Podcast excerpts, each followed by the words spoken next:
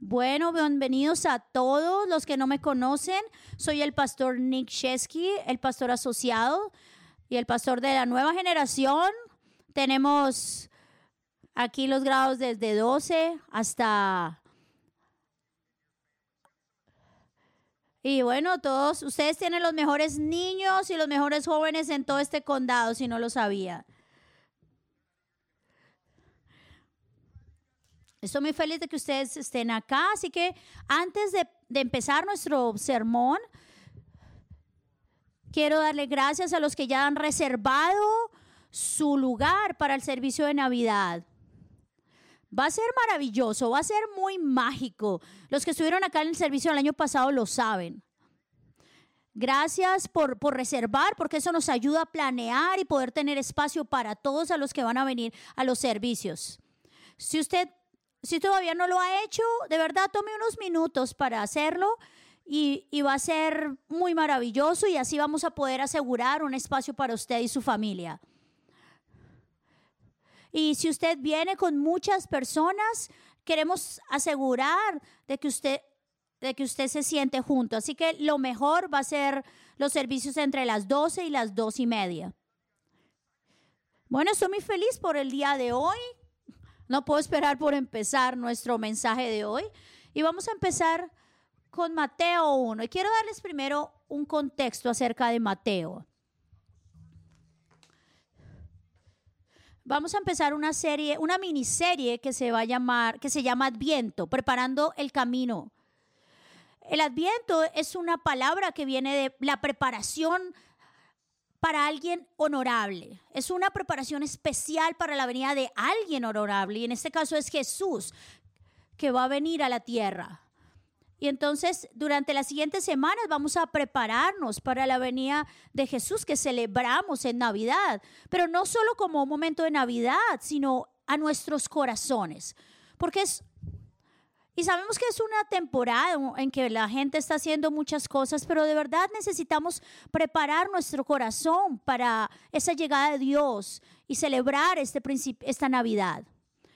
Y bueno, vamos a empezar con Mateo 1.1 que dice. Habla la tabla de genealogía de Jesucristo, Hijo de Dios, Hijo de Abraham. Bueno, esta, esta este evangelio empieza realmente, no solo cuando nace Jesús, sino empieza desde antes, hablando de la genealogía de Jesús, de dónde viene Jesús. Y empieza a ser un árbol genealógico de Jesús. Y empieza por Abraham, que es el padre de la fe para los judíos. Bueno, quiero decirles algo. Yo les voy a, les voy a mostrar el, la genealogía de Jesús y son 16 versos, así que prepárense para esto, porque lo vamos a hacer, vamos a hablar, vamos a poner atención. Y miren, también otra cosa, si usted, si usted eh, tal vez está esperando bebé, esta es una buena oportunidad para que usted escoja el, el nombre de su bebé. En serio, yo solo estoy tratando de ayudarle porque hay muchos nombres acá que le van a servir. Así que vamos a empezar. Abraham fue el padre de Isaac, Isaac padre de Jacob, Jacob padre de Judá y de sus hermanos, Judá padre de Fares y de Sera, cuya madre fue Tamar, Fares padre de Gerson, Gerón padre de Aram, Aram padre de Aminadab, Aminadab padre de Nazón, Nazón padre de Salomón, Salmón padre de Boz, cuya madre fue Raab, Boz, padre de Obed, cuya madre fue Ruth, Obed, padre de Isaac, e Isaac, padre de rey David. David fue el padre de Salomón, cuya madre había sido la esposa de Urías. Salomón, padre de Roboam, Roboam, padre de Abías, Abías, padre de Asa, Asa, padre de Josafat, Josafat, padre de Jorán, Jorán, padre de Usías, Usías, padre de Jotán, Jotán, padre de Acaz, Acaz, padre de Ezequías, Ezequías, padre de Manasés, Manasés, padre de Amón, Amón, padre de Josías, Josías, padre de Jeconías y sus hermanos en tiempos de la deportación de Babilonia. Después de la deportación, Babilonia Econías fue el padre de Salatiel, Salatiel padre de Zorobabel, Zorobabel padre de Abiud, Abiud, padre de Eliakim, Eliakim, padre de Azor, Azor, padre de Sadoc, Sadoc, padre de Akim, Akim, padre de Eliud, Eliud, padre de Eleazar, Eleazar, padre de Matán, Matán, padre de Jacob, y Jacob, padre de José, que fue esposo de María, de la cual nació Jesús, llamado el Cristo. Bueno, lo logramos para un domingo en la mañana. Miren, cuando yo leo esto, ¿usted no se siente lleno del espíritu de Navidad? ¿No se siente realmente iluminado? Yo creo que no, porque son muchos nombres. Yo sé que ustedes son buenos cristianos y como buenos cristianos a veces cuando escuchamos todos esos nombres en los cuales ni siquiera esos nombres es el nuestro, nosotros decimos, bueno, ¿a quién le interesa esta lista? Y hay una tendencia a saltarnos este tipo de, pasajes en la Biblia y en este caso este listado. Pero realmente hay dos cosas. Miren, la palabra de Dios no es solo un libro, ustedes saben, no es como un libro de Harry Potter o El Señor de los Anillos. La Biblia de verdad tiene la habilidad de purificar el corazón y hablar a nosotros y, y, mostrarnos y contarnos cosas acerca de Dios. Es una palabra viva y activa. Y aún dentro de esta genealogía podemos ver de, realmente un significado especial de, la razón por qué Jesús vino. Y esta genealogía nos sirve para preparar el camino a Jesús. Y mira lo que decía en Mateo 1.17. Pero cuando se cumplió el plazo, Dios envió a su Hijo nacido de una mujer, nacido bajo la ley, para rescatar a los que estaban bajo la ley. Lo que sirve la genealogía es poder mostrarnos de dónde viene Jesús. Y, el, y Dios quiere decirnos algo hoy. Y miren, eh, todo el objetivo de estas series del Adviento es preparar nuestro corazón para Dios.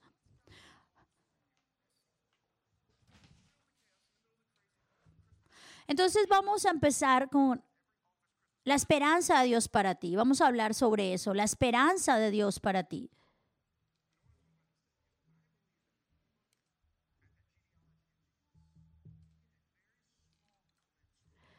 Y cuando empezamos a hablar de la genealogía de Jesús, Él empieza a, a mostrarnos algo. Y lo primero es que nos muestra el poder soberano de Dios. Y es un poder que está sobre todo. Porque hay un propósito. Mateo empieza con esa genealogía y tal vez son muchos nombres y para nosotros tal vez no significa nada. Pero miren, si usted empieza a darse cuenta, realmente es algo importante, porque Mateo está escribiendo a, los judíos y los judíos están convencidos de que Jesús vino de ellos. Y, hay, y, ellos, y Mateo quiere mostrarle a esos judíos que hay un plan de Dios que ha venido por muchas generaciones para que Jesús viniera. Y la historia de Jesús no podía empezar sin esa genealogía de Jesús, en sus raíces, y es, es una es una historia muy hermosa. Y no empieza diciendo, era así una vez o en una galaxia lejana. Él empieza diciendo, miren, así fue como Jesús vino a la tierra. Así fue como Dios planeó en las generaciones que Jesús llegara aquí a la tierra. Y vemos acá un diagrama, el pastor está mostrando un diagrama donde empieza por Abraham, luego David, luego el exilio y luego Jesús. Miren, nosotros podemos entender algo acá. El poder soberano de Dios se ha mostrado generación tras generación tras generación. Y todo el Antiguo Testamento se ve en este diagrama. Y en el, Antiguo Testamento Dios le está hablando al pueblo. Tienen que estar listo. Tienen que estar listo porque alguien viene. Alguien viene para hacerlos libres. Y él empieza con Abraham. Y Abraham no lo entiende. Pero Abraham empieza diciéndole, hay alguien que viene, que va a ser una bendición para todas las generaciones y va a salir de ti, va a salir de tus generaciones. Y luego le habla a Jacob y luego le habla a Isaac y luego le habla a David diciéndole, alguien viene. Alguien justo va a venir a salvarnos, a traer libertad a los cautivos. Y empieza a traer estas raíces porque empiezan las profecías a venir allí sobre Jesús. Mire, hay 300 profecías, 300 profecías bíblicas que fueron cumplidas por Jesús. Y él cumplió todas esas profecías. Y, de las, y de las profecías que él cumplió, de dónde él iba a venir y de dónde él iba a nacer y de qué familia iba a venir. Y él cumplió todas esas profecías, todas esas 300 profecías que habían ahí. Así que toda, todo eso que se profetizó acerca de Jesús fue cumplido. Y miren, a los matemáticos se dice que las probabilidades de que Jesús cumpliera solo ocho de esas 300 profecías eran una, un centésimo de cuatrillón. Y Él los cumplió todos. Y Él entró a este mundo por un propósito.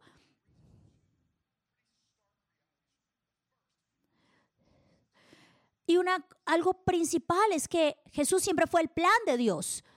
No fue un plan, un plan B. Él fue el plan A de Dios.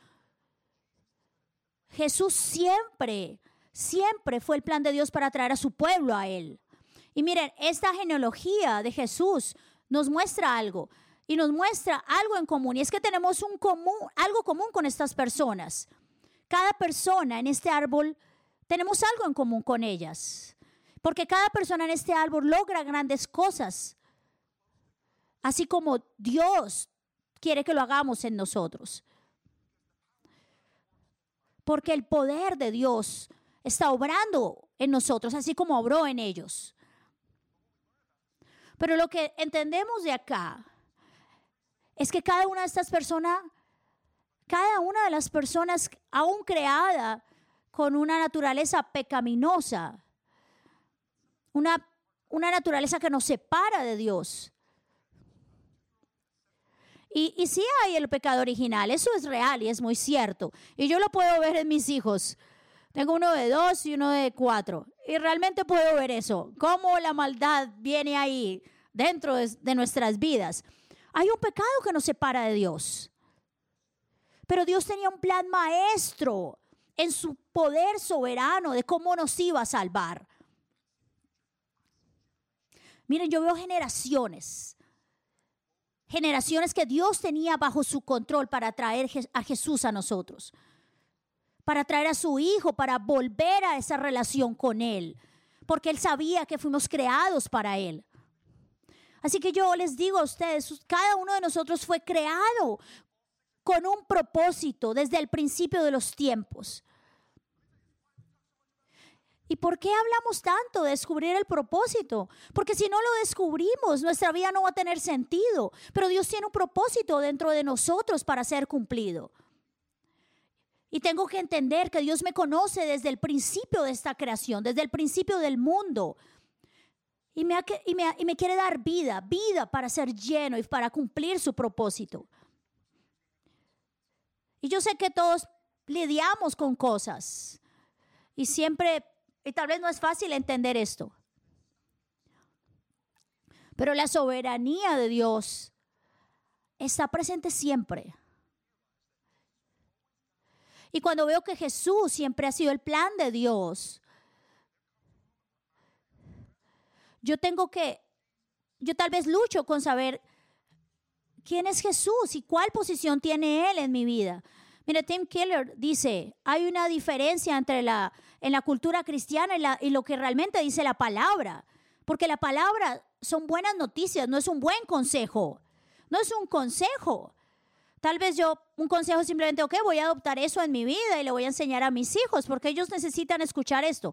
No, las buenas noticias es que ya está pasando, es algo que ha empezado y que está sucediendo y tengo que tomar, tomar decisiones porque porque no hay manera de evitar lo que está pasando en estas, en estas noticias, en estas buenas nuevas de salvación. Y bueno, miren, yo no sé si ustedes lo ven, pero hay mucha gente buena que dice que es cristiana. Y ellos, ellos reclaman ser cristianos y tal pueden tener buenos principios morales. Pero miren lo que Jesús hizo en la cruz no es, no es, no es algo moral, no son buenos principios morales. Eso no fue lo que hizo. Claro, eso viene con una cristianidad, pero eso no fue lo que hizo Jesús en la, en la cruz. Porque lo que Jesús hizo en la cruz fue para la eternidad. Y por eso yo tengo que abrir la palabra y leerla. Y van a haber versos que no me van a hacer sentir bien. Y eso está bien. Porque Dios me está guiando y me está hablando y me está rearguyendo. Y miren, es muy fácil simplemente enfocarse en esta temporada solo en el bebé Jesús. Pero yo debo entender que Él es Emmanuel, el Dios encarnado que vino a este mundo a salvar este mundo. Y yo creo que necesitamos en esta, en esta temporada sentarnos y pensar en, esta, en este poder absoluto de Dios, de cómo Dios ha venido obrando desde siempre y cómo tiene un plan perfecto. Y cómo Dios puede cambiar mi vida y transformarme. Y cómo mi, mi humanidad está limitada, mi punto de vista humano es limitado. Pero, la, pero lo que Dios tiene para mí es mayor. Así que en esta temporada de Navidad, que podamos tener un tiempo para ver lo que hay detrás de todo, esta, de todo esto eh, comercial en medio de la Navidad y podamos ver el poder soberano de Dios cuando trae a Jesús a este mundo. Y entonces el segundo punto que vamos a empezar a ver es el plan maestro de, el plan maestro de Dios para la humanidad. Mateo empieza con la genealogía Y, bueno, la, el árbol genealógico de cada uno de nosotros nos habla porque nos dice de dónde venimos. Y, y, nos ayuda a darnos cuenta qué cosas malas o qué cosas buenas tiene mi árbol genealógico, mi familia, mis antepasados. Pero tal vez yo no quiero tenerlo ahí. Y hay, y hay personas que tal vez quieren hacer ver su árbol genealógico muy bien y saca personas de ahí. Y tal vez es un, patrón para, para hacerlo.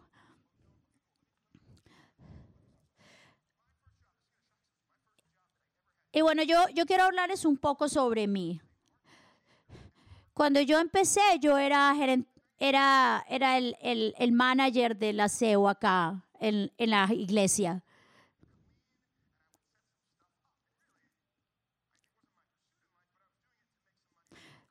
Y yo estaba tratando de hacer trabajos para poder pagar mi carro y mi celular. Y así empecé yo a trabajar. Ese fue mi, ese es mi, mi perfil, mi hoja de vida. Y entonces yo estaba ahí con este trabajo. Y luego me gradué y empecé y apliqué para mi primer trabajo. Y de verdad fue muy rápido como pasé de conserje a gerente de instalaciones. Cuando tuve que hacer mi resumen, mi currículum. Y entonces puse responsable de la expulsión sistemática y regular de residuos y elementos superfluos. Si usted no entiende esto, yo sacaba la basura. Eso fue lo que puse en mi hoja de vida. Y luego también tuve que poner, mantenía la higiene de los espacios comunes y otras zonas muy transitadas, y eso era limpiar los baños. Miren, si usted no se ríe de esto, y si usted no, y si alguien bilingüe lee esto, se va a reír mucho. Y esa es la, la, tendencia de nosotros, sacar lo malo y poner las cosas buenas y hacer ver todo bueno, porque no queremos ver esas cosas de nuestra vida o de lo que somos. Y el plan de Dios el plan de Dios fue diferente. Nosotros, como dice la canción, no hablamos de Bruno, no hablamos de esto, no vamos a poner nada de esto en la genealogía de Jesús. Pero Dios no hizo esto. La genealogía de Jesús es totalmente opuesto a esto. Porque muestra cosas terribles, personas inmorales, personas que hicieron cosas terribles en el Antiguo Testamento. Ahí estaba esto dentro de la genealogía de Jesús. Bueno, yo les voy a dar unos ejemplos. Empecemos con Mateo 1, Abraham fue padre de Isaac, Isaac padre de Jacob, Jacob padre de Judá y de Jesús y de sus hermanos. Pero ustedes nunca pondrían a los hermanos de José en, en- en la genealogía de Jesús. Realmente no debían estar ahí. ¿Pero por qué? ¿Ustedes saben la historia de José y sus hermanos? Ustedes saben que Judá era uno de los once de la tribu y que José era el hijo favorito de, de Judá. Y que los hermanos tomaron a José, lo desnudaron, lo lanzaron a un pozo y lo dejaron ahí para que muriera. Y luego lo vendieron como esclavo a los egipcios. Y lo, y lo, lo vendieron, lo traficaron como esclavo. Realmente fue terrible lo que hicieron. Y si ustedes leen esto, ustedes van a decir, por Dios, esta historia, no, no queremos, quitemos esta historia de, de la genealogía de Jesús. Pero ahí está. Y miren, en el mismo verso dice, Judá padre de Fares y Sera cuya madre fue Tamar. Mira, algunos de ustedes registraron a sus hijos en Harlan Kids y los trajeron aquí con ustedes. Así que por favor, mejor yo no les voy a contar la historia, porque ustedes están acá con sus hijos y ustedes quieren recibir, ustedes quieren levantar a sus hijos con amor y con buenas historias y ustedes trajeron a sus hijos acá y no los pusieron en, en el, en la zona de kids. Así que yo mejor no les voy a hablar sobre Tamar. Miren, si usted está- piensa que la Biblia es aburrida, no lo es, porque la historia de Tamar realmente es muy dura, es muy fuerte. No se les voy a contar. Cuando usted lo lea, usted va a decir, no puedo creer esto. Y Mateo incluye no solo la historia de Tamar, sino la incluye ella misma. Y realmente en esos días las mujeres eran solo propiedad, no eran val- valoradas, no tenían ningún valor. Entonces, ¿cómo ponían a una mujer en la genealogía de Jesús? Porque este árbol de la genealogía de Jesús muestra cómo Dios fue tumbando todas esas barreras y, y- y a pesar de todas las historias difíciles, Dios estuvo ahí obrando para que Jesús viniera. Nosotros vemos en el árbol de Jesús, que ni siquiera se él no se ha nombrado a Jesús, pero se nombran cinco mujeres en la genealogía de Jesús. Miren, Jesús, lo- en sus interacciones con las mujeres, Él les añadía valor. Él, les- él las trataba con amor, les daba un futuro, un propósito. Y Él erradicó esa, esa barrera entre hombres y mujeres. Eso lo hizo Jesús. Y entonces Él no solo vino a romper con esta discriminación hacia la mujer, sino vino a romper con todas estas cosas, como que la mujer no podía entrar a la presencia de Dios, o que los judíos no podían entrar, a la, que solo los judíos podían entrar a la presencia de Dios. Todas las personas que no, que por, la, por, por lo que se venía en la ley no debían estar ahí, pero estuvieron ahí en la genealogía de Jesús.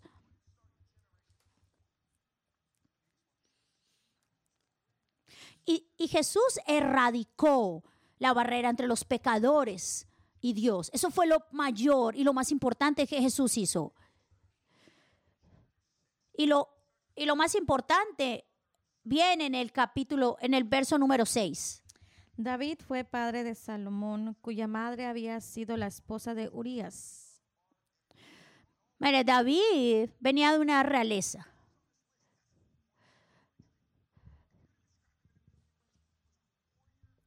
Y él podía ser descrito como el guerrero, el rey David, con el corazón de Dios. Pero Mateo dice que David fue el padre de Salomón, cuya madre había sido la esposa de Urías. Miren, si usted no conoce, antes de que, cuando David ya fue rey, después de que Salomón tenía mucho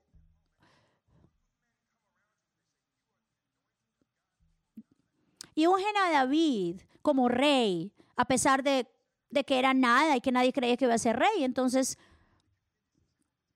¿pero qué hace David? ¿Qué hace David después, siendo rey? Él no solo le roba la mujer a Urias, sino que tiene un amorío con ella y la deja embarazada y luego la mata para cubrir su pecado. Y Mateo habla de esto cuando pone a Urias en la genealogía de Jesús. ¿Cómo es posible que Mateo ponga esto como echándole en cara a David lo que había hecho? Pero eso lo hizo también. Porque ese es parte del plan de Dios.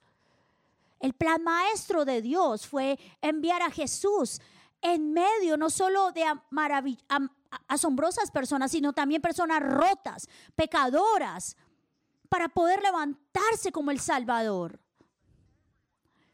Para que las personas mayores o las menos valoradas pudieran recibir esa salvación y esa relación con Dios. Miren lo que dice Romanos 3, 22, 24. De hecho, no hay distinción, pues todos han pecado y están privados de la gloria de Dios, pero por su gracia son justificados gratuitamente mediante la redención que en Cristo Jesús efectuó.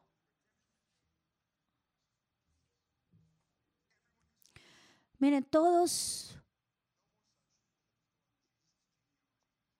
todos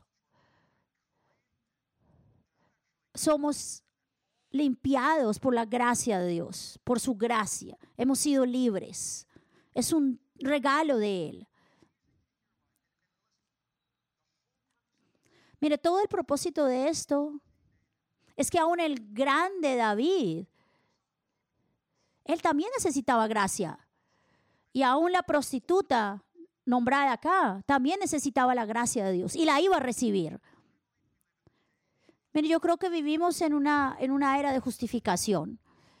Esto es lo que quiero decir. Como, bueno, yo tengo problemas, pero no como el otro.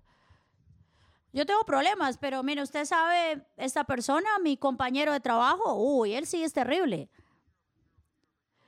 Ustedes saben acerca... Y tal vez esté diciendo, no, yo no soy tan malo, no, no, no.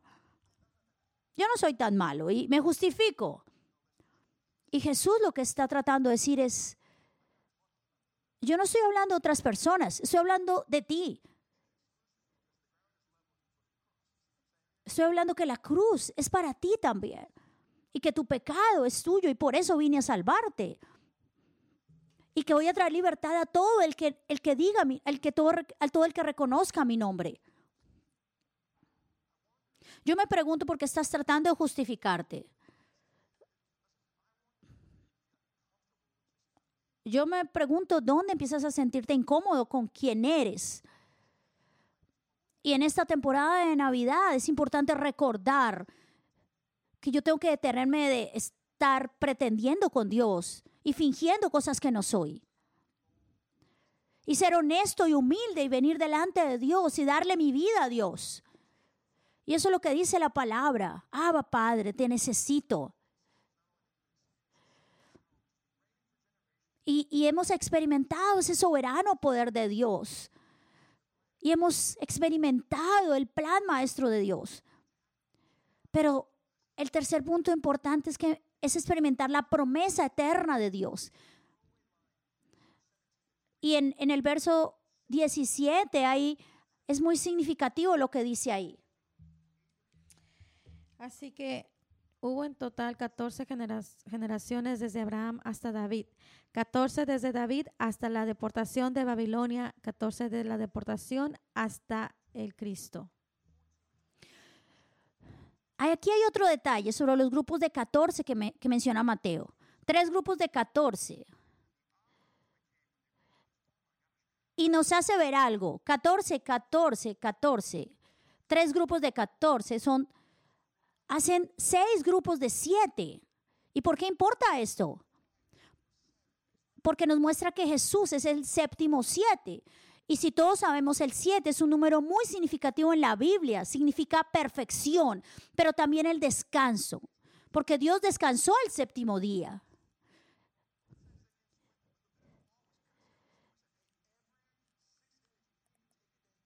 Y es cada seis días necesitamos descansar el día séptimo, no para ir a ver Netflix, sino realmente para orar al Señor y descansar en Él y encontrar el descanso en Él. Mire, y esto va más allá. La palabra dice que cada siete años, que era el año del jubileo, se debían perdonar las deudas y se liberaban a todos los esclavos.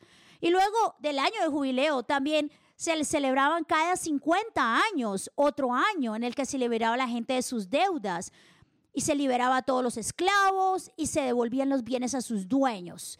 No era solo un año de celebración, era un año realmente de libertad. Y esto lo muestra la Biblia, que toda deuda era cancelada, que nadie iba a deberle nada a nadie, porque era un año de redención.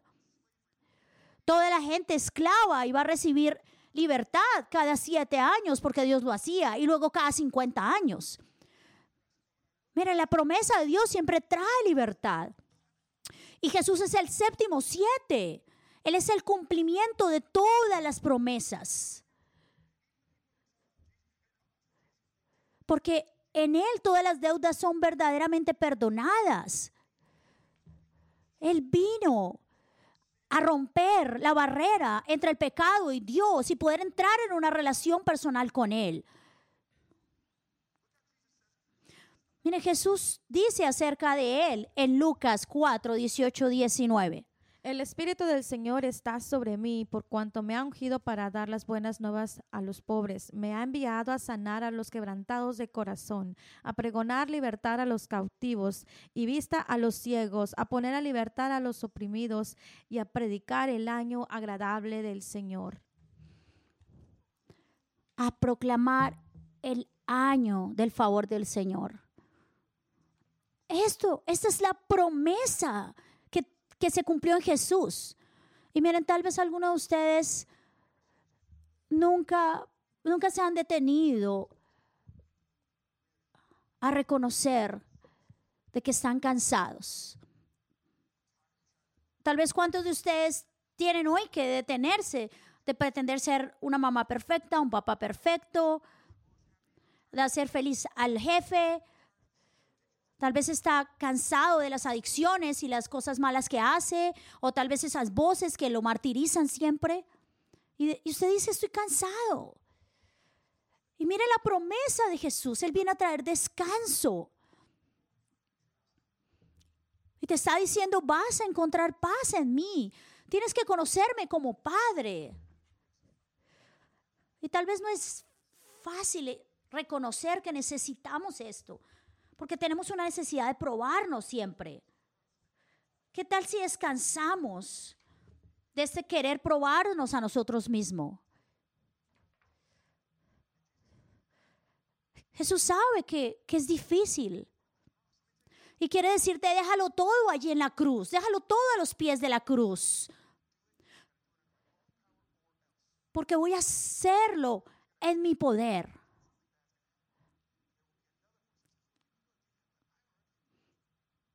Y Jesús te está diciendo, es en mi poder, no en el tuyo.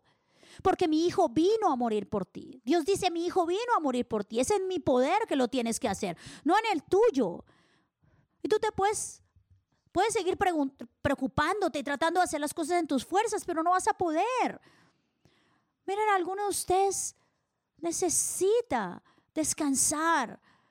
Y muchos estamos cansados de los problemas de este mundo.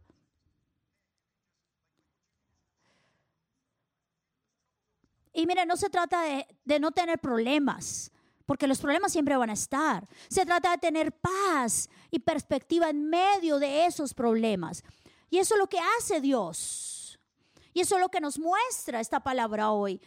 Que Dios ha hecho su obra y ha tenido un plan en medio de cientos de generaciones. Y ha traído paz que sobrepasa todo entendimiento. Y lo que quiere hacer en ti hoy. Miren, a mí me encanta la temporada de, Navidad. Pero yo sé que Dios anhela que tú descanses, que dejes de tratar y simplemente vengas a Él. Y Dios te está diciendo, ven a mí y yo voy a venir a ti. Y mira lo que dice Mateo 11, 28, 30. Vengan a mí ustedes que están cansados y agobiados, y yo les daré descanso. Carguen con mi, carguen con mi yugo y aprendan a mí, pues yo soy apacible y humilde de corazón, y encontrarán descanso para su alma, porque mi yugo es suave y mi carga es liviana. Venid a mí los que estén cansados y cargados, dice la palabra, porque mi yugo es fácil y ligera es mi carga. Mira, si vienes a mí, te voy a dar el descanso que necesitas. Estás, estás llamando y desesperado por este descanso, dice Dios. Yo sé que no es fácil entenderlo en tu corazón. Miren, quiero contarles algo. Yo estaba esta semana, estaba trabajando en el mensaje de hoy en mi oficina. Y cada vez que, que necesito organizar mi mensaje, como que como que no sé qué hacer y como que escribo y luego salgo y luego vuelvo y lo, y lo leo y digo, no, esto, esto no es, esto está mal. Esto, ¿qué, ¿cómo voy a decir esto? Y, me da tal vez mucha ansiedad en un momento lo del mensaje. Y estaba cansado en ese momento. Y tenía que, estaba cuidando a mis dos bebés. Y cuando escuché, escuché un, un llanto fuerte de mi hijo Mac. En las últimas tres semanas él ha tenido una doble infección de oído. Y hemos hecho muchas cosas, pero todavía él está sufriendo con el dolor. Y entonces el martes se despertó con dolor. Yo, yo dejé mis cosas y llegué a su cuarto y lo levanté y lo puse en mi regazo. Y traté de consolarlo. Y traté de, cantarle y, calmarlo. Y miren, él se calmó. Y y su cuerpecito descansó y dejó de temblar y simplemente él se sentía en tanta paz.